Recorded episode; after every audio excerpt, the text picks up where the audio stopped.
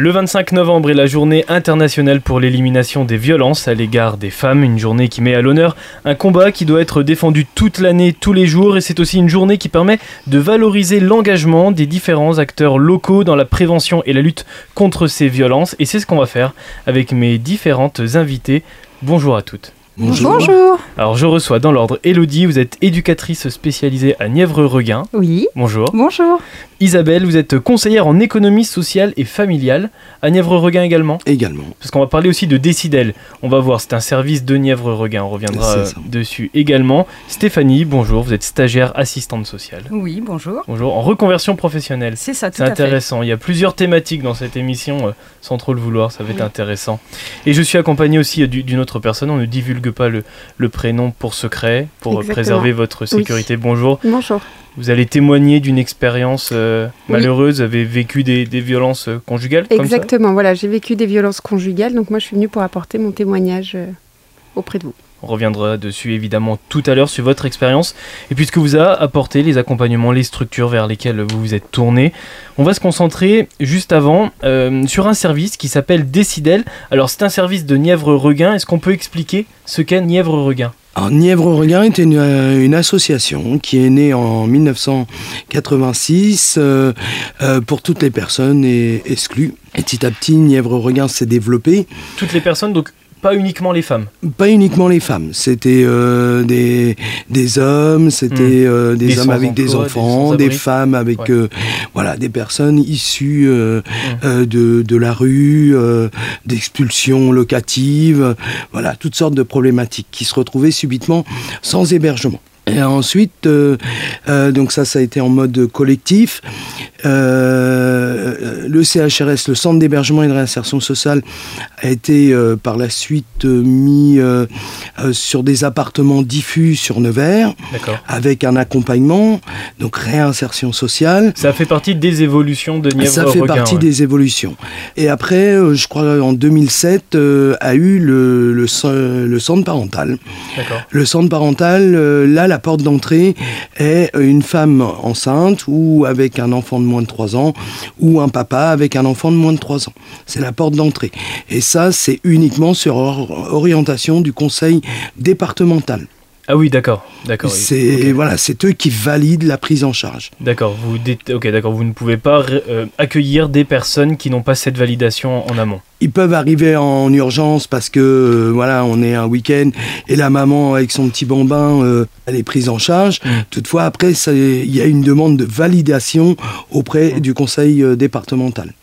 Sur quel aspect Nièvre-Reguin accompagne les victimes de, de violences conjugales? Alors, il y a une mesure d'accompagnement budgétaire, ce qu'on appelle la MASP. Il y a un service Élan, c'est pareil, qui est euh, euh, du conseil départemental. C'est pour accompagner des jeunes à une préautonomie. Euh, il y a euh, les mineurs non accompagnés. Et en 2014, Mm. en décembre, le préfet de la Nièvre, à l'époque, est venu inaugurer ses locaux. Décidel avait été pensé par deux collègues, justement, euh, du centre parental, parce que dans le cadre du centre parental, elle, il recevait énormément de femmes victimes de violences conjugales. En fait, il y avait un manque d'accompagnement euh, un sur le territoire. sur le territoire. Ouais. Et à partir de, de là, donc il y a eu ce, ce projet de, de ces deux collègues. Et euh, suite à la politique du moment, il était nécessaire d'avoir un accueil de jour dans tous les départements de, de France. Et donc a répondu à ce projet et ça a permis de créer Décidel. euh, Mmh. Décembre 2014, l'inauguration. Au mois de janvier, euh, officiellement très ouvert euh, au public. Et déjà là, on a eu euh, pour la première année Ouais. quelques personnes. Ensuite, nous avons diffusé et malheureusement, à l'heure d'aujourd'hui, euh, ça se multiplie énormément. Ouais, l'évolution. euh, comment elle est l'évolution justement de L'évolution, c'est euh, nous sommes interpellés par des professionnels, par des personnes euh, sur Internet, le bouche à oreille. Les professionnels, donc ça peut être effectivement des assistantes sociales, le CERMO, ce sont des dispositifs qui s'occupent des enfants, Mm. mais ils ont aussi les parents. Oui, parce que parfois, dans la protection d'une victime, il y a l'enfant à côté qui est aussi euh, victime. l'enfant, effectivement. Et ça, c'est très important. Il y a la victime, la maman, mais euh, avant, on parlait de dommages collatéraux. Donc, en parlant des enfants, or, aujourd'hui, ce n'est plus un dommage collatéral, c'est un, c'est une Mm. co-victime. Mm. Le seul problème, selon l'âge de l'enfant, effectivement, il a des conflits de loyauté. Donc, euh, choisir entre papa et maman, c'est juste pas possible. Oui, bien sûr. Euh, mais il vit euh, des choses euh, très angoissantes euh, quand il voit sa mère se faire frapper. Lui, il l'imagine déjà mourir. Donc, euh, dans le coup, le, les parents, sans le Mm. faire exprès, surtout de la part de la maman, euh, le mettent dans une position très compliquée. Et euh, donc, il rencontre dans le coup des problèmes à l'école avec les autres. Obligatoirement, il est, il est angoissé, il est stressé. Donc, c'est important de tenir compte, effectivement, de la place de l'enfant au sein des violences conjugales. C'est là aussi où vous, vous intervenez dans le dialogue avec l'enfant, dans l'explication. Alors non, on intervient surtout au niveau des parents, uniquement de la, la maman. Euh, avec les enfants, euh, les mamans se sont appropriées des sidèles et viennent qu'avec des enfants qui ne parlent pas. Parce que quand la maman euh, est en couple, elle ne viendra pas avec un enfant qui peut répéter à papa où ils ont été et, Eh de oui. quoi ils ont parlé. Ouais, bien sûr. Donc, euh, généralement, nous rencontrons les mamans. Toutefois, quand il y a des violences euh, importantes, euh, alors nous pouvons orienter sur le fil d'Ariane, le CMPP. Ouais, ça fait partie des partenaires avec lesquels vous travaillez. Ouais. C'est ça. Mais si on sent que les violences sont trop importantes et que la maman ne fait strictement rien, nous signalons la situation auprès Mm. du conseil départemental. Vous agissez selon une. Alors, je sais pas si le terme est vraiment bon, mais selon une échelle de violence Oui, on va dire une échelle de violence, c'est-à-dire que, euh, quoique des violences psychologiques où la maman euh, se fait rabaisser, Oui, on Euh, parle de violence morale, hein, c'est réel euh, aussi. ouais, voilà, il y a différents types de violences, mais le, le moral, euh, l'enfant, il va entendre que sa mère elle est bonne à rien, que Mm. Euh, elle reçoit toujours des noms d'oiseaux. euh, ah, c'est vrai que là, à un moment, à un moment, euh, autant que la maman va l'intégrer, et l'enfant lui l'intègre aussi, Ouais. mais différemment. Donc à l'école, il peut ne pas respecter ses camarades, Reproduire ses gestes, ouais, bien et sûr. reprodu- voilà, c'est ça. Mais il peut avoir des peurs nocturnes, il peut avoir aussi des, des angoisses. voilà, c'est on revient toujours à Mm, le mm. mettre mal à l'aise cet enfant. Mm. Et dans le coup de développer euh, certains problèmes. Des, euh, un enfant qui faisait plus pipi au lit peut aller refaire pipi au lit. Et cette prise en charge, elle se fait grâce à des professionnels, donc surtout pour la mère. On va aller vers vous maintenant, euh, Elodie. Vous êtes éducatrice spécialisée à Nièvre-Regain. Oui. C'est ça. Quel est votre rôle, quelle est votre mission en tant qu'éducatrice spécialisée? Alors moi je suis sur le Décidel SWAT, service d'orientation et d'accueil territorial pour la mise à l'abri et l'accompagnement des femmes victimes de violences. Donc là, c'est l'objectif, c'est de leur retrouver un toit? Dans la toute urgence, euh, oui, la mise à l'abri. Il y a d'autres missions aussi à travers votre rôle? Alors bah, c'est l'écoute, l'accompagnement à reprendre confiance en elle. Hmm. Pareil que ma collègue, hein, Décidel le SWAT, on fonctionne euh, ensemble. Donc euh, du coup voilà, c'est euh, la mise à l'abri dans l'urgence quand elles ne peuvent pas regagner le domicile familial. Et puis après, il y a aussi de la guidance parentale. Il y a... Oui, parce qu'il se peut que certaines femmes viennent vers vous et vous disent qu'elles ne peuvent plus du tout rentrer chez elles et qu'elles n'ont pas de solution. Où on est appelé par les forces de l'ordre ou des élus ou des professionnels euh, auprès de qui elles sont et qui nous disent euh, nous avons une dame euh, victime de violence qui ne peut pas rentrer ce soir à la maison. Qu'est-ce que ça implique, votre rôle? En fait, euh, ça implique de faire exister ce moment en entier. C'est très important parce qu'en fait, euh, à ce moment-là, ça leur demande une énergie euh, très intense. Mm. C'est très fort et en fait de pouvoir euh, se dire que c'est possible de partir. Euh, elles sont complètement euh, euh, épuisées, elles n'ont plus aucune confiance en elles. Ce sont des femmes qu'on abîme vraiment hein, euh, et pas que physiquement. Du coup, hein, les violences psychologiques, Mmh, sans moi, t'es rien, tu peux rien faire sans moi, de toute façon. Donc, euh, c'est leur permettre euh, d'avoir cette force à ce moment-là, d'accompagner ce moment et de se dire que c'est vraiment possible de, de partir et d'exister en dehors de, de, cette emprise, en dehors de ce schéma de violence. Hmm. Il y a une certaine psychanalyse à travers ces conversations, ces discussions alors nous, on reçoit euh, les récits euh, des victimes. Des fois, c'est pas forcément simple aussi, peut-être, de se mettre à la place de, de ces femmes quand on n'a pas vécu ce qu'elles ont vécu. Alors en fait, simplement, on est là pour dire que c'est possible de le faire autrement, justement. En fait, euh, on donne aussi euh, justement de, notre expérience en se disant, bah en fait, euh, non, il n'a pas à vous parler comme ça. Oui, ce n'est pas normal. Oui, ouais, nous, on renvoie ce miroir en fait en disant, mm. ouais, c'est possible dans les mêmes âges, dans les mêmes parcours, de se dire on peut vivre autrement. Mm. Mm. Oui, parce que dans beaucoup de témoignages que j'ai pu lire, que j'ai pu entendre en préparant cette émission, et, même euh, sans préparer cette émission, parce que c'est un sujet quand même qui est relativement intéressant, et qui parle à de plus en plus de gens, je pense maintenant, c'est que on entend souvent, à force de me dire que j'étais nul, j'ai fini par y croire. Oui.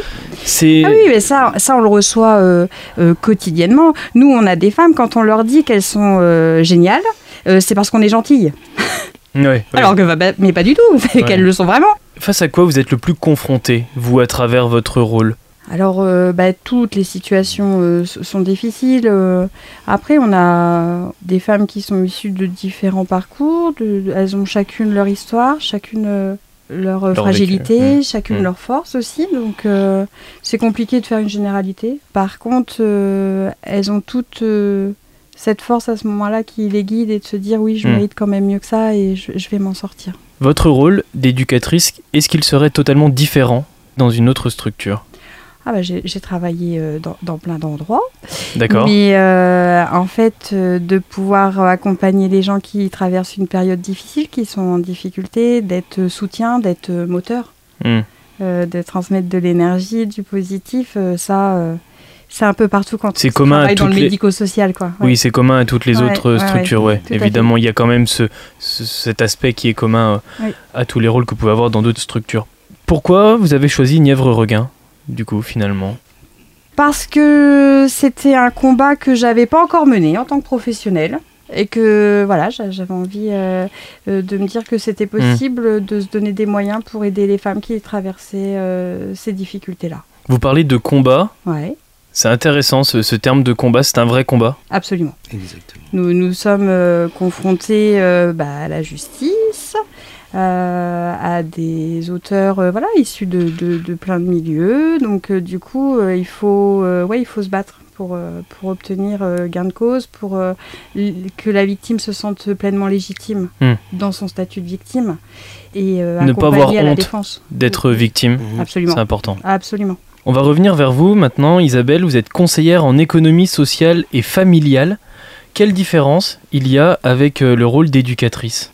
Alors, certainement sur la formation à la base. Après, euh, est-ce que ça veut dire quoi en fait, être euh, conseillère en économie sociale et familiale? Au départ, la CESF, elle était là pour les budgets, euh, travailler genre à l'UDAF ou, des choses comme ça.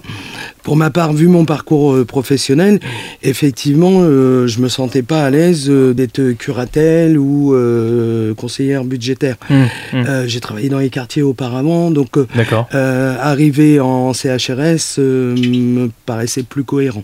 D'accord. Et ensuite, j'ai choisi, effectivement, quand il y a eu ce service, j'ai demandé à travailler sur ce service parce que, tout comme Elodie, c'était encore un autre combat où il y a besoin d'énergie parce que les batailles euh, sont énormes. Elle parle de la justice, etc. Mm. Mais euh, les institutions, euh, certaines administrations qui effectivement n'entendent pas euh, que la femme est victime de violences euh, conjugales et qu'il y a tout un tas de papiers et qui rentrent pas forcément dans les cases. il y a un rôle d'avocat à, à, ce moment-là un petit peu Alors il y a un rôle, euh, je crois en ce que je fais et on ira jusqu'au bout et on lâche rien.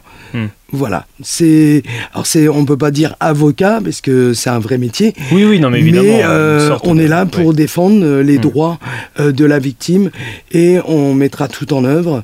Alors nous sommes entourés de, de partenaires formidables, hein, de, de personnes ressources plus exactement au sein de structures qui permet d'obtenir des réponses et puis d'avancer dans les, les démarches.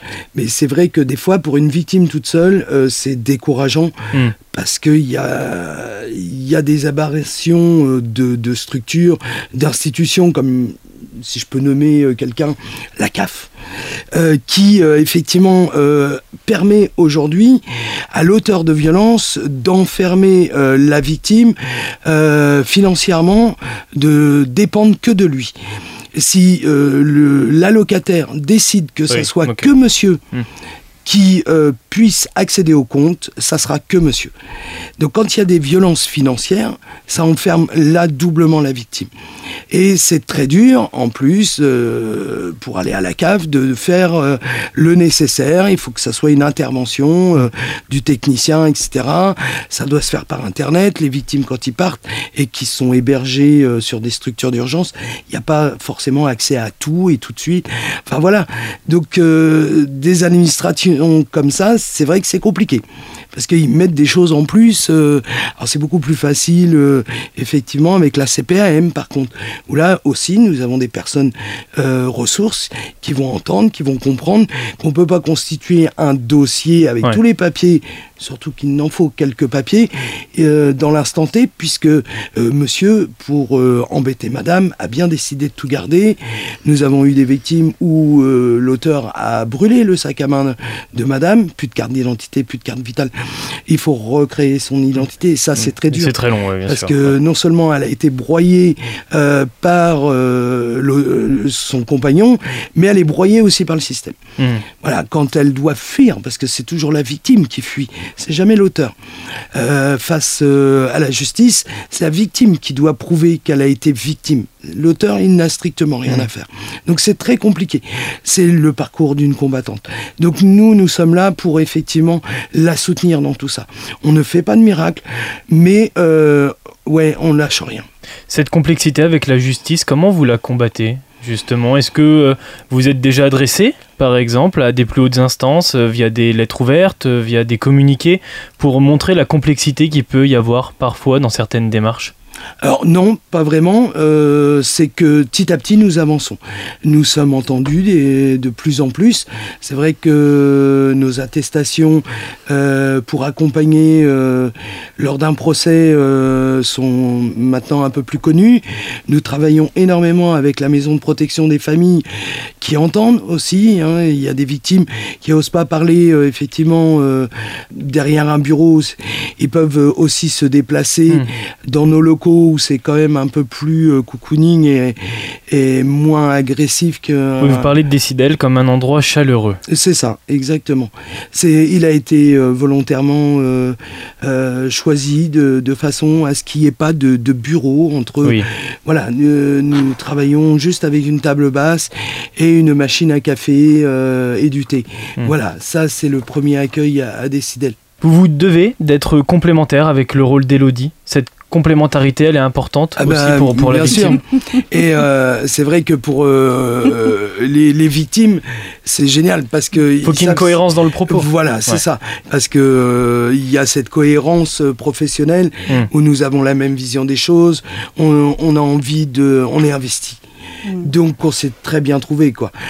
Et on se complète tout en s'y retrouvant tout le temps. Hein, on a les mêmes objectifs, le mieux pour les victimes qu'on accompagne et, euh, et chacune euh, avec nos particularités en fonction de nos parcours, etc. Mais euh, à chaque fois. Enfin, on va pas forcément aborder de la même façon, mais le résultat sera mmh. le même. Et pendant les, les congés des unes et des autres, parce que des fois on prend des vacances, effectivement, je sais que Elodie va être là. Ou oui, le relais est bien plus. voilà, c'est ça. Et c'est le cas certainement aussi avec une autre personne avec nous, Stéphanie. Bonjour. Bonjour. Alors vous êtes stagiaire assistante sociale. C'est intéressant, c'est une reconversion professionnelle. Est-ce que je peux vous demander ce que vous faisiez avant? Donc euh, j'ai été soignante pendant 14 ans. Et euh, donc j'avais envie de changer et euh, je cherchais donc une autre orientation, donc toujours dans, dans, la relation humaine pour aider les gens. Et donc pour moi, assistante sociale, enfin, de service social, c'était une continuité avec mon travail. C'était un choix de votre part d'intégrer Décidel en tant que stagiaire? Alors euh, oui, tout à fait, parce que donc euh, avec l'école, c'est nous qui choisissons les stages, enfin qui faisons les propositions et les démarches auprès des structures. C'est quoi votre formation? C'est le diplôme d'assistante de service social. D'accord. donc c'est sur trois années d'études, c'est une licence, et je suis à l'école de la Croix-Rouge à Moulins. D'accord. Et donc, c'est à nous de rechercher euh, donc les structures sur lesquelles on, on souhaite aller en stage. Mmh. Et euh, euh, je, je voulais euh, comprendre et euh, apprendre aussi de l'aide et de l'accompagnement qu'il pouvait y avoir donc autour de cette euh, très grosse problématique. Hmm. Et euh, puis aussi connaître tout le réseau partenarial qui marche avec la structure. Ça fait combien de temps que vous êtes en, en stage à Décidel Alors euh, là, c'est tout récent. Je suis sur ma troisième semaine Mmh. et c'est un stage de six mois. D'accord. Qu'est-ce que vous retenez pour l'instant? Alors ça fait pas très très longtemps. Donc déjà, il y a une très bonne équipe qui est très soudée, qui travaille vraiment euh, en lien entre elles. Et après, c'est vrai que les, tous les professionnels euh, que j'ai pu euh, rencontrer, que j'ai pu euh, même entendre au téléphone, d'échanges par mail, il y a vraiment ce lien de vouloir travailler ensemble, de vraiment euh, accompagner et aider ces personnes. Cette notion de combat aussi qui est évoquée depuis tout à l'heure, vous la ressentez? Je la ressens énormément et c'est vrai qu'il y a euh, tous ces partenaires et l'équipe qui font vraiment force pour aider au mieux qu'elles peuvent euh, pour cette problématique. Votre objectif professionnel à la fin de vos études, c'est quoi Moi, à la fin de mes études, euh, donc parce que moi j'ai un financement par mon ancien employeur, D'accord. donc je vais redevoir quelques années euh, à l'hôpital. Donc pour l'instant, donc ce sera euh, assistante de service social en milieu hospitalier et puis après, je ne sais pas. Par la suite, je verrai suivant où le vent me porte. Et se tourner vers un organisme euh, similaire à Décidel ou voire même intégrer Décidel, Mais ce pourquoi serait pas euh, quelque chose qui si, vous intéresse. si, si elles veulent de moi, pourquoi pas En tout cas, c'est tout ce qu'on vous pas. souhaite. Ben, Je vous remercie. Juste avant de retrouver un témoignage qui, je pense, va tous nous troubler et nous montrer aussi la réalité de, de l'impact de ces violences, on va faire une pause musicale. Ça s'appelle Fix You, ça veut dire réparer en anglais, et c'est un des objectifs aussi de Décidel, réparer les blessures. C'est Coldplay et on revient juste après. When you try your best but you don't succeed. When you get what you want but not what you need. When you feel so tired but you can't sleep. Stuck in reverse.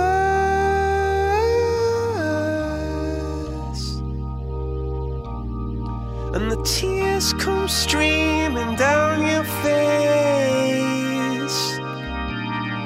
When you lose something you can't replace When you love someone but it goes to waste Could it be worse?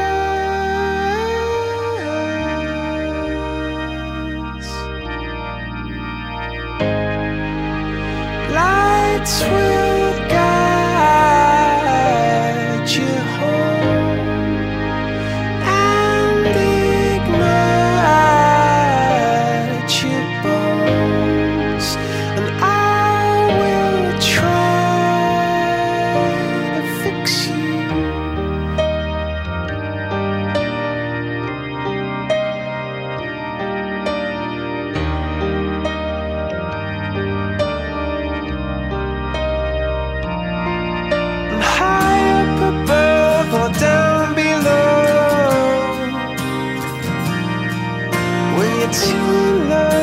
to let it go. But if you never try, you'll never know just what you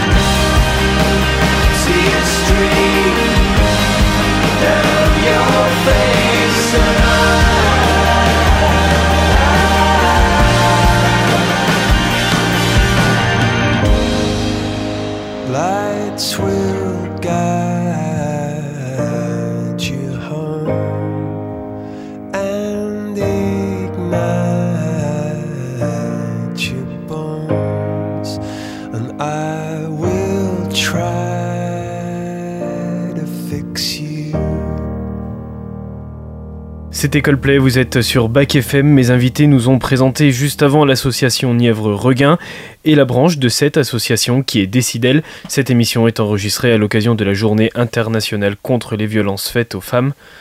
On va maintenant se, se tourner vers ma quatrième invitée. Alors, euh, on ne divulgue pas le, le prénom. Merci d'avoir accepté euh, mon invitation. Est-ce qu'on peut connaître votre histoire? Alors oui, bien sûr. Donc moi, j'ai été mariée pendant un peu plus de 10 ans et euh, en couple à l'âge de 25 ans, donc avec la personne avec qui j'ai partagé ma vie. Euh, voilà, on a fait les choses entre guillemets dans l'ordre, hein, la rencontre, euh, quelques années plus tard le mariage. Le schéma type Ouais, euh, exactement. Voilà, tout à fait. Ouais, l'achat d'une maison, hétéro, le projet bébé, euh, voilà, les enfants qui sont arrivés par la suite. Et puis en fait, bah, ça s'est dégradé au fil des années et euh, jusqu'au jour où il y a eu séparation, divorce et voilà. Donc euh, ça a commencé les violences euh, assez tôt dans, la, dans le couple, mais euh, le fait que j'étais jeune et puis bon, euh, voilà, avec beaucoup de caractère, j'ai pas pris ça comme des violences Avant le mariage et Exactement, avant la ouais, période ouais, enfant, avant, ouais, c'est ça. D'accord. Ouais, avant le mariage, ça a été rapide, ça s'est émissé rapidement, mais c'était encore modéré. Donc on va dire qu'il y a des degrés de violence. Hmm. Oui, tout à l'heure, on, on parlait d'échelle de, ouais, de- de bah, il y a violence. des échelles de violence. hein, ça peut commencer doucement et Mm. puis ça va aller crescendo après. Et ça peut être toujours. Moi, c'était plus des violences euh, psychologiques D'accord, au début. de l'acharnement moral. Ouais, exactement. Ouais, sur plein de choses. Et puis euh, rabaisser, isoler la victime. Ben voilà, j'étais isolée de ma famille. Euh, tout s'est fait petit à petit. Tout s'est Mm. installé euh, vraiment progressivement. Est-ce qu'on peut parler de cercle vicieux? Euh, oui, oui, bah oui, complètement, hein, parce que en fait, euh, tout va ensemble. hein, le fait qu'on nous rabaisse, qu'on nous isole, on, est complètement coincé. Puis pff, voilà, ça prend des proportions après plus en plus grandes. Donc vraiment, on est coincé au milieu et c'est ouais, on peut parler de ça. Oui. Est-ce que, au fur et à mesure de ces violences, euh, votre famille, votre entourage se questionne ou pas spécialement? Pas spécialement parce que j'ai une bonne capacité à cacher les choses. D'accord Donc euh, ça les interpelle pas après. J'ai une de mes sœurs qui quand même suspecte des choses et peut me dire à mon mariage euh, ne t'inquiète pas s'il se passe quoi que ce soit, je serai toujours là. Une petite phrase glissée entre deux Hmm. euh, le jour du mariage. Oui, qui voulait quand même euh, Donc tout je pense que voilà, elle avait bien compris les choses et puis par pudeur, elle m'en a jamais parlé, mais elle a su me glisser ça à ce moment-là, ouais. Se marier alors que on subit ça, Mm. à côté, ça peut être étonnant pour, euh, pour beaucoup de, de personnes. C'est parce qu'on se voile la face, c'est parce qu'on ne veut pas voir la, la vérité en face. Alors en fait, c'est surtout que moi, mon, mon mari me disait, enfin, donc mon futur mari euh, me disait que le problème venait de moi. Donc, euh, enfin voilà, le problème c'était moi. Il n'y avait pas de souci d'après lui dans sa vie de couple, enfin dans notre, dans notre vie de couple, euh, voilà, le problème ne venait que de moi et puis que ça allait s'arranger. Il fallait que je lui fasse confiance, tout allait bien se passer. Ça, c'était sa phrase, hein, vraiment. euh. Donc euh, moi, j'ai cru à tout ce qu'il me disait, hein, clairement. Et puis, euh, et en fait, c'est ancré en nous c'est ancré. On a beau être très cortiqué, savoir tout un tas de choses, parce qu'il n'y a pas de milieu. euh, c'est pas parce qu'on est issu d'un milieu défavorisé qu'on va être plus victime qu'une autre personne. Il n'y a pas de, de classe sociale, euh, Ouais, voilà, au niveau de, de la violence. hein. Donc en fait, le problème c'est que j'étais imprégnée par ces propos. Donc oui, j'étais, tout venait de moi, tous les problèmes venaient de moi. Enfin, j'étais le problème en fait, c'est ça. Il y a eu de la violence physique ou pas? Il y a eu quelques épisodes de violence physique, ouais, dont un étranglement. euh, sur le mur où je, mes pieds ne touchaient pas le sol. Ouais. Est-ce que à partir de ce moment-là, on a quand même peut-être un déclic un petit peu Non. plus prononcé? Pas spécialement parce que justement à partir de, de ce moment-là où euh, en fait il s'est excusé en me disant qu'il allait jamais recommencer, qu'il m'aimait, qu'il tenait à moi. Le schéma est le même systématiquement. Mmh, mmh. Et ensuite ça se passe bien pendant quelques semaines. Effectivement après ça se passe bien. Il est plein d'attention, de cadeaux, de restaurants, de choses comme ça. Et puis ça recommence pour d'autres choses. Et puis encore les excuses. Et en fait on est toujours sur le même, euh, le même schéma Hmm. continuellement. Mais après, il y a tout un tas de choses qui rentrent en compte. Le rabaissement aussi euh, qu'on subit, l'isolement financier qu'on peut aussi euh, Vous subir. l'avez subi aussi, cet isolement financier? Alors moi, Vous travaillez à ce moment-là? Moi, j'ai toujours travaillé, ouais, effectivement, ouais. J'ai toujours travaillé. Un de ses meilleurs amis m'a toujours dit, euh, m'a donné un conseil un jour parce que je l'ai fait intervenir dans une dispute en pensant qu'il allait pouvoir nous aider et D'accord. pour que mon mari ouvre les yeux. Et cette personne-là, donc cette tierce personne, s'est rendu compte de la situation, était euh, assez lucide de la situation. Il m'a dit garde toujours ton indépendance euh, Mm. financière parce Mm. que ça te servira. Oui, oui, soit libre de pouvoir Exactement. partir. euh, Mais mon mari souhaitait problème. que j'arrête de travailler pour m'occuper des enfants, euh, que je sois à la maison, que lui prendrait tout en charge financièrement. C'était sa manière de m'isoler un peu plus que j'ai toujours refusé. Cette problématique que vous rencontriez euh, chez vous, dans votre foyer, est-ce que partir travailler, c'était, on pouvait appeler ça un petit peu des moments d'échappement? Est-ce Oui. que c'était un petit peu compliqué de rentrer chez soi ouais, ouais, ouais, ça me faisait du bien de sortir et d'aller travailler. J'étais très contente d'aller travailler. Au même titre que quand vous étiez en public, par Ouais. exemple, euh, dans des soirées, dans des fêtes, j'imagine que Bah, cette ça, emprise ça ne se voyait pas en non, fait. mais ça, ça n'arrivait pas parce que je n'avais pas le droit de sortir. D'accord. Ça, ça va très loin. hein, je- Alors que lui sortait? Oui, que lui sortait, oui, avec ses copains, avec des copines, enfin, il faisait ses soirées. Moi, je pouvais pas sortir. Avant d'avoir des enfants, je devais lui demander l'autorisation, parce qu'il partait du principe que euh, je pouvais pas sortir toute Fallait seule. un mot Ouais, enfin voilà, c'est ça. Une fois que j'ai eu les enfants, bah, ma place était à la maison. hein. Une femme avec des enfants n'a rien à faire dehors, et puis sinon, ça, c'est une prostituée, quoi. En gros, c'était ça. Donc la tenue vestimentaire, je pouvais pas m'habiller comme je voulais. Mm. Interdiction de mettre des jupes, de mettre des pantalons serrés. Le maquillage, bah, j'ai pas besoin de maquillage, je suis belle au naturel, donc euh, le maquillage ça sert à rien. Enfin vraiment tout était euh, fait pour être isolé, rabaissé euh, systématiquement. Quand vous êtes toute seule chez vous et que lui, il est en train de faire sa vie à côté, que Mm, ce soit soirée ou quoi, ça vous est déjà arrivé quand même de vous poser la question, mais qu'est-ce que je suis en train de faire? Ouais, ouais, ça m'est arrivé plusieurs fois. Le déclic, ça a été les enfants, clairement. Oui, donc il y a le moment où vous avez des enfants, Ouais. donc c'est ça. C'est ça. Trois enfants très rapprochés. Donc, euh, ben déjà, ça isole encore plus. Parce Ouais. que, bien évidemment, euh, quand on. Enfin, moi, personnellement, hein, je me suis euh, vraiment dédiée à mon rôle de maman Hum, hum. à 10 000 donc euh, vraiment, je me suis dit, à un moment donné, ma pensée, ça a été, bah, c'est pas grave, je vais me sacrifier encore 10 ans. C'est récent, hein, ce que je vous dis, ça date de l'année dernière. Je me suis dit, je vais encore me sacrifier pendant 10 ans. Cette situation, elle était encore Ouais. d'actualité l'année dernière. Voilà, c'est ça. D'accord. Et je me suis dit, c'est pas grave, je sacrifie 10 ans de ma vie, mes enfants vont grandir. Dans 10 ans, je prendrai peut-être soin de moi. Est-ce que vous êtes aussi dit que le moment où vous auriez des enfants, ça apaiserait Oui, peut-être tout à fait. ce comportement Ouais, qu'il avait en envers pensant, mais alors que pas du tout. Et il faut savoir que les victimes, euh, enfin les, les violences faites aux femmes sont majorées pendant la grossesse et après la naissance d'un enfant. Il le faisait devant les enfants Les enfants ont, vu certaines choses Ouais, c'est arrivé de temps en temps, euh, des accès de violence où ils pouvaient taper dans les portes au lieu de me mettre un coup de poing à moi. C'est arrivé une fois devant les enfants. Euh, À ce moment-là, comment on, on réagit face aux enfants? Est-ce qu'on leur explique s'ils demandent alors moi, ils euh, étaient très pourquoi petits. papa? Je leur ai pas expliqué parce que je pensais que de leur expliquer, ça allait être euh, leur faire du mal. Ouais. En fait, avec le recul, non, j'aurais dû leur expliquer que c'était pas normal. Après le premier coup de poing dans la porte devant les enfants, où ça a été un peu la goutte de trop, euh, je suis partie une première fois. Je me suis séparée. D'accord. Donc euh, j'ai pris mes enfants sous le bras, je suis partie, j'ai trouvé un logement. euh, j'ai tout fait très très rapidement, en une semaine de temps. hein. Votre entourage le savait? Mon entourage l'a su. Ouais, bien évidemment, tout le monde Vous leur su. avez expliqué pourquoi vous étiez parti? Je leur ai expliqué et euh, mon entourage avec qui j'avais peu de contact euh, m'a toujours soutenu par contre. Ils Mm. ont été très présents pour moi. Donc euh, ça m'a conforté parce que lui me disait que de toute façon ma famille c'était m'aiderait jamais dans quoi que ce soit. hein. Je serais toujours toute seule. euh, Mm. Il avait bien Oui, fait il y avait boulot, hein. cet objectif de vous mettre à dos de votre famille, oui, Voilà. tout à fait. Mais Mm. qu'il a réussi euh, par certains moyens. Mais ma famille est revenue. Donc ils m'ont aidé. Parce qu'ils étaient peut-être conscients aussi de, Ouais, ça, pense, euh, à la- qu'ils- et à la suite de vos explications Ouais, encore plus, j'imagine. ouais, ouais, ouais. ouais. Donc je suis partie une première fois et puis au bout de trois mois, il m'a dit qu'il pouvait pas vivre sans moi, qu'il était très triste, que j'avais brisé la famille, que mes enfants étaient malheureux par ma faute. Donc à l'époque, on n'avait que deux enfants. hein. D'accord. Euh, et puis qu'il allait changer surtout parce qu'il a été voir un psy et puis il va changer et puis, euh, puis voilà, puis ça vient de son enfance. euh. donc bon, je l'ai cru. D'accord. J'y suis retournée. J'y suis retournée. Parce On- que aussi vous étiez amoureuse. Ah bah, on peut. oui, Alors, enfin, je pensais que j'étais amoureuse. Avec le recul, maintenant, c'était de la dépendance affective, hein, clairement, puisque je ne pouvais pas vivre sans lui, de toute façon. hein. Ça, il me l'avait bien fait comprendre. Donc, j'y suis retournée, et puis, euh, et puis voilà. Et puis, on a repris notre vie euh, comme elle était. Euh, À partir de ce moment-là, c'était vrai ce changement qui l'expliquait ou pas du tout? Pas du tout, en fait. Ça, ça a tenu trois semaines, Hmm. comme d'habitude. C'était que sur des périodes de ouais, trois ouais, semaines. ouais, non, mais Ouais. c'est ça, mais, mais vraiment, c'était toujours comme ça. Et puis après, par la suite, ça c'est plus, c'était plus une semaine, une semaine, une semaine où ça allait bien, une semaine où ça partait vraiment très très loin. D'accord. Mais euh, voilà, trois Plus loin semaines, qu'avant. euh, ouais, plus ça, ça a pris des proportions après plus grandes, surtout devant les enfants. D'accord. Parce que le fait que j'étais partie de la maison, je l'ai brisé lui.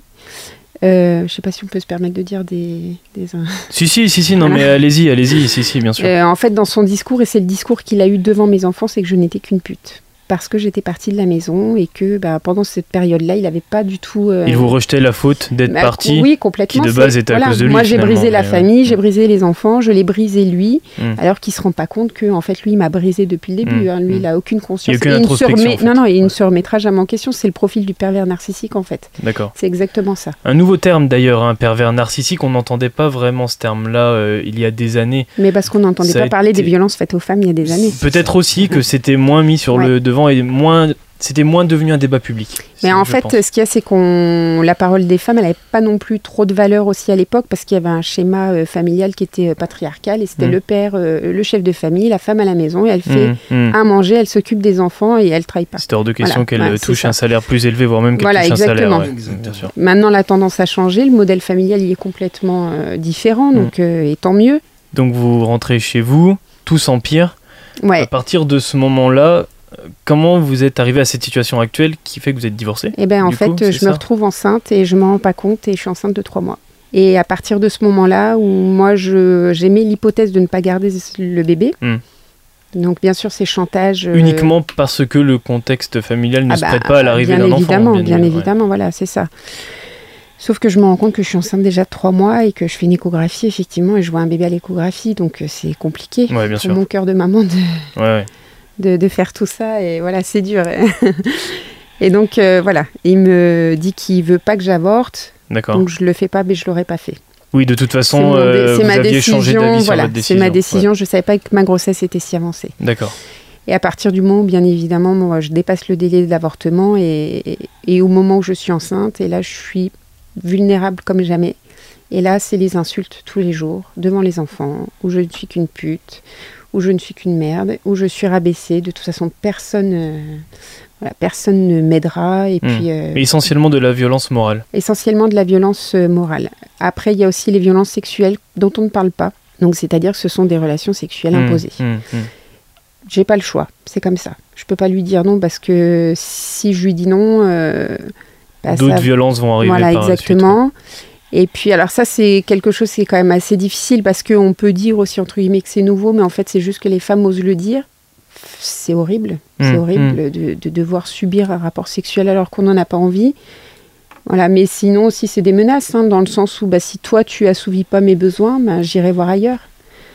Bah, moi je suis enceinte, enfin j'ai pas envie forcément, le contexte fait que j'ai pas envie, mais j'ai pas le choix et, et plein de choses comme ça. ouais, ça a été euh, après des menaces avec des couteaux, enfin tout un tas de choses qui s'en suivent. Puis un jour j'accouche et là c'est le déclic. D'accord. bah ouais, parce que je suis toute seule pour accoucher parce que monsieur n'est pas là, puis monsieur n'a jamais été présent pour quoi que ce soit. Hum, hum.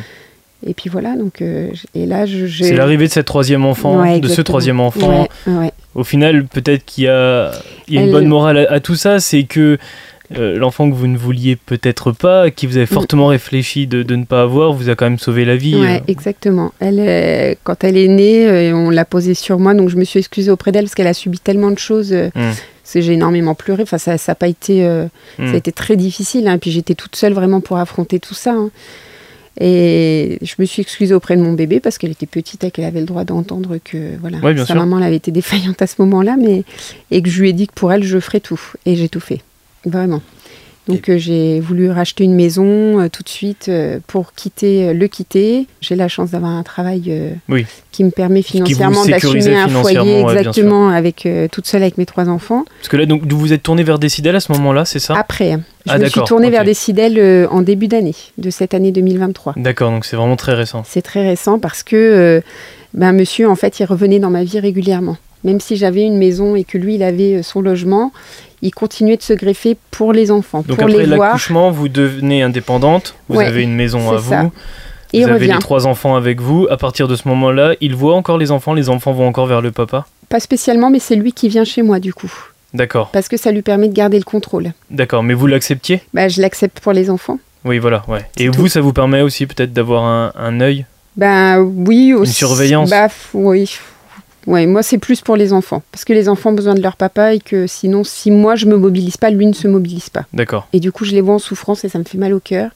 Donc je subis encore sa présence Hum, hum, pour les enfants. D'accord. Et Voilà. ça dure combien de temps cette période? Ça dure euh, plus d'une année.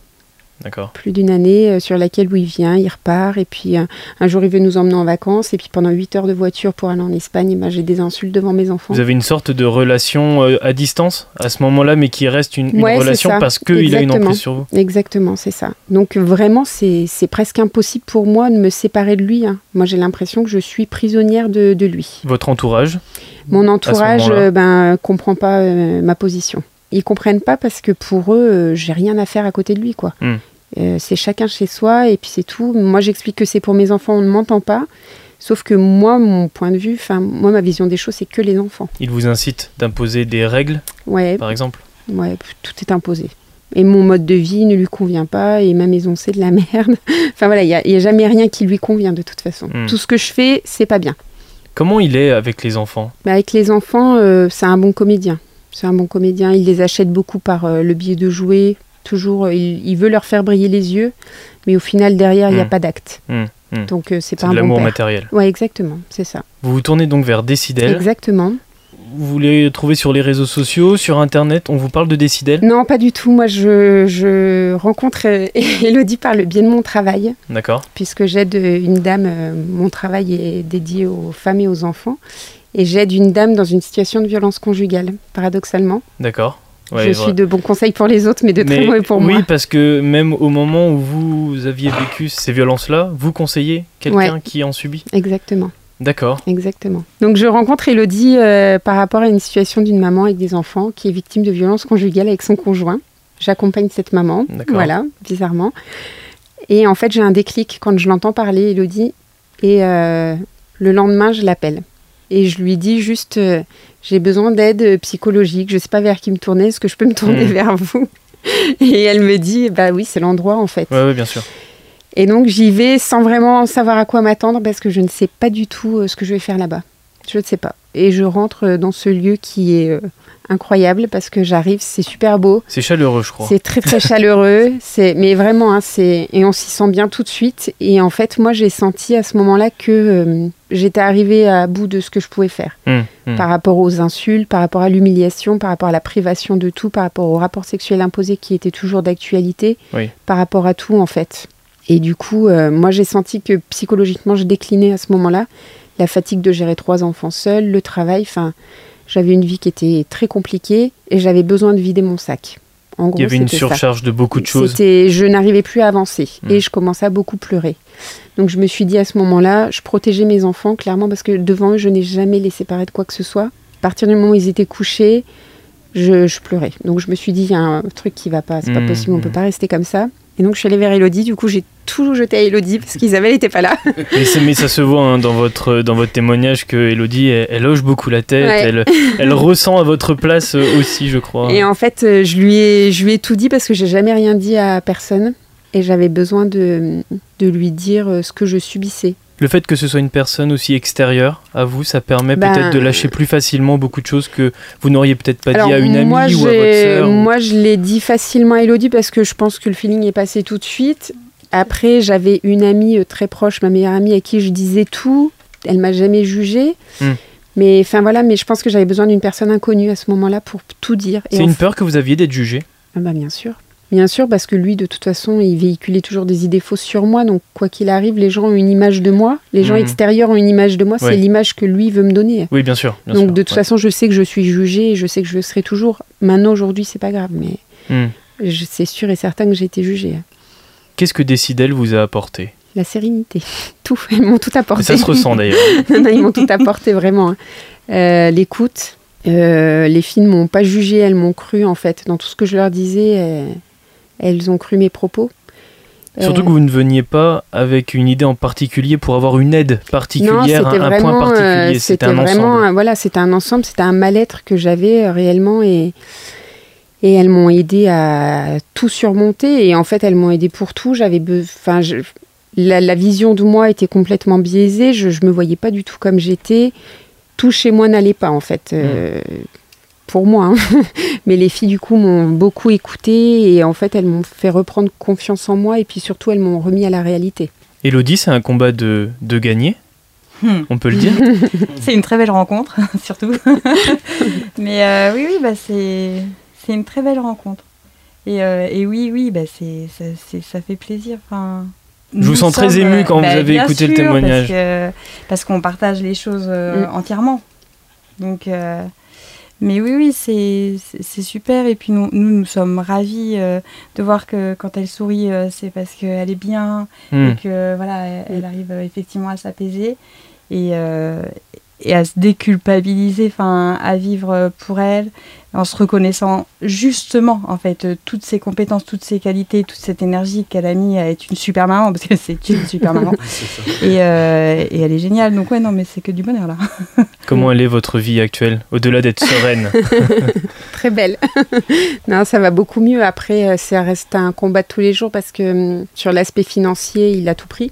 Il a Lors tout du pris, hein. divorce, c'est ça? Ben, après le divorce, hein, on a vendu une maison et on avait euh, le bénéfice de la maison à se partager en deux qui représentait une somme importante et, et il a réussi à tout prendre et voilà, j'ai pas de recours malheureusement et puis je veux pas avoir de recours parce que c'est que de l'argent, c'est pas grave. Hmm.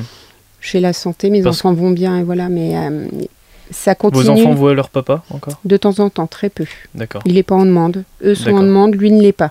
Mais, Ils ont quel âge euh, 7 ans, 5 ans et 3 ans. Mais ça reste quand même un combat de tous les jours pour tout un tas de choses. Parce que on, la confiance en soi, il faut du temps à reprendre confiance en soi. L'image de soi est difficile. Euh, tout est un combat en fait. Après, il faut se reconstruire. Et ça prend des. Je pense, pour ma part, ça va prendre encore du temps. Même si aujourd'hui je vais très bien et que. euh, Enfin voilà, je me sens bien et que pour mes enfants tout est stable, on a notre routine, tout va bien. Je sens que sur plein de choses personnelles, c'est compliqué encore. L'image de soi est difficile, l'estime de soi est difficile, mais je sais que ça va revenir, donc je suis pas inquiète. Vous êtes dans l'optique de. Alors, c'est peut-être indiscret comme question, Non, je je vous pas, en vous prie. êtes dans l'optique de retrouver quelqu'un ou Bien pas évidemment. tout à fait. Tout à fait. Vous avez peur? Euh, peur, c'est compliqué parce que, euh, ben parce que le- la personne qui suit va être obligée de, de vivre avec les séquelles euh, de la personne euh, qui les a fait avant. Quoi. Oui, bien sûr. Euh, comme je vous disais, la confiance, l'estime de soi, c'est compliqué et la personne qui va venir après, euh, Et ce sera à cette personne de vous aider aussi à vous reconstruire. ben oui, mais voilà, il faut choisir le bon. c'est ça. Mais vigilance plus que plus. cette fois-ci. Mais euh, aujourd'hui, je sais ce que je veux, je sais ce que je ne veux pas. C'est différent. Oui, ne pas reproduire les Après, mêmes erreurs, entre guillemets. voilà, je c'est ça. entre guillemets. Après, euh, m- moi, je suis un exemple parmi tant d'autres, mais euh, malheureusement, il y a beaucoup de victimes Mm. et malheureusement, on n'a pas tous la même force de caractère aussi. Après, de base, je suis quand même quelqu'un de. J'étais, avant d'être avec mon mari, euh, une personne avec un très très fort caractère. Et puis, euh, enfin voilà, il a réussi à me mettre à terre réellement, à me m'humilier, enfin voilà, tout, tout ce que je vous ai expliqué. J'ai trouvé la force de me relever. Mais malheureusement, il y a des personnes pour qui c'est plus compliqué. Euh, J'aimerais revenir très rapidement sur vos enfants. Vous avez deux garçons et une fille, c'est ça? Deux filles, un garçon. Deux filles un garçon. Ouais. Est-ce que vous êtes dans l'optique de raconter ce vécu à, à vos enfants? Alors, surtout à, à vos filles, mais également à votre garçon, parce qu'on n'oublie pas de dire qu'il y a aussi des hommes qui peuvent vivre hein, des, des violences conjugales, même si c'est minime par rapport aux femmes, mais ça existe quand même. Est-ce que ce vécu, vous prévoyez de leur raconter? Plus tard, je pense, quand ils seront grands. Pas maintenant parce que je veux qu'ils gardent leur âme d'enfant et voilà, j'ai envie de les protéger. Il y a ce problème aussi de la vision euh, Ouais. du papa Exactement. aussi qui reste Moi, malgré tout alors, leur moi, papa quand même. j'ai, moi, j'ai beaucoup parlé avec mon garçon parce que ben, forcément, on se projette sur euh, le garçon par rapport au fait que je me dis plus tard, il aura une femme et je veux qu'il prenne Oui. soin de sa femme. Ouais, bien sûr. Donc, je lui explique beaucoup de choses et je communique énormément avec mes enfants. Donc, je lui explique toujours la manière de faire et enfin, qui pour moi est adaptée et il m'offre toujours des fleurs. Donc, déjà, je me dis que c'est un bon point Un pour bon lui point. pour plus Ouais, tard. Mais vraiment, euh, non, non. Et puis pour mes filles, euh, je, je leur expliquerai aussi de ben, de pas faire comme moi entre guillemets, quoi, de ne pas se laisser faire et de ne pas accepter, en fait, tout simplement, et d'être elle-même et, et d'avoir une relation la plus saine possible, qui est basée sur la communication et surtout, surtout, s'ils ont quoi que ce soit qui vienne m'en parler. Hmm. Vraiment. Et la belle conclusion de cette histoire, c'est que maintenant tout va mieux? Maintenant, tout va mieux, heureusement, et j'ai de la chance. Je sais pas comment finir cette émission, c'est assez troublant hein, comme témoignage. Hein. C'est, enfin, voilà, moi ça me déstabilise un petit peu des témoignages comme ça, c'est assez délicat. Ce combat que l'on mène au quotidien, cet investissement que l'on peut avoir, euh, s'ils permettent plein de témoignages comme ça, c'est juste formidable. Voilà. On souhaite euh, que euh, des victimes qui peuvent entendre euh, ce type de témoignage euh, puissent peut-être se saisir de, ces propos Hmm. pour pouvoir peut-être euh, franchir le pas. Pour avoir ce Parce déclic, que bien sûr. euh, les gens d'avoir envie de venir nous voir. d'avoir Ouais. envie de venir nous voir. Se reconnaître euh, victime, c'est compliqué. Euh, là, l'idée, c'est pas de les mettre en tant que victime, mais de, de le- peut-être démontrer que ce qu'ils vivent, c'est pas normal. Alors, nous sommes effect- effectivement euh, aujourd'hui, Elodie et moi, à savoir qu'il y a d'autres collègues, parce que nous avons un local euh, à Cône, nous avons un local à Decize où il y a Marie-Claude, un local à Corbigny où il y a Fanny, et euh, le local donc de Nevers. Donc euh, nous pouvons euh, se déplacer à proximité du domicile, pas au domicile, à proximité. Nous travaillons avec les mairies où nous pouvons demander effectivement un petit bureau. Euh, avec le conseil départemental, on peut demander un petit bureau. Voilà, ça permet euh, pour les personnes qui sont euh, pas de moyens de transport et difficiles avec les transports en commun, de pouvoir quand même les rencontrer sur leur territoire. Pour les personnes qui nous écoutent et qui veulent joindre Décidel, faire appel à Décidel, est-ce qu'il y a un numéro de téléphone à savoir? Est-ce qu'il y a une adresse mail? Un endroit où aller Euh, alors, euh, l'endroit euh, sur Nevers, effectivement, c'est 54 avenue Colbert. Après, sur Decy, c'est rue Le Dru Rollin, pardon. Rue des Chapelains à Cône-sur-Loire. Et le Petit Fort à Corbigny. Un seul numéro à faire. Après, la victime aura le numéro de la personne qui va suivre, Mmh, mais oui. le seul numéro où on redirige à chaque fois, c'est 03 58 07 54 67. Euh, nous sommes euh, ouverts le, du lundi au vendredi de 9h à 17h sans aucune interruption. Et on n'oublie pas aussi qu'il y a un autre numéro qui est très important, c'est une plateforme d'écoute, c'est le 3919 pour toutes euh, les personnes qui sont victimes de violences conjugales. Merci beaucoup d'avoir à répondu à, Merci. à mon Merci. invitation. Merci à vous. Merci.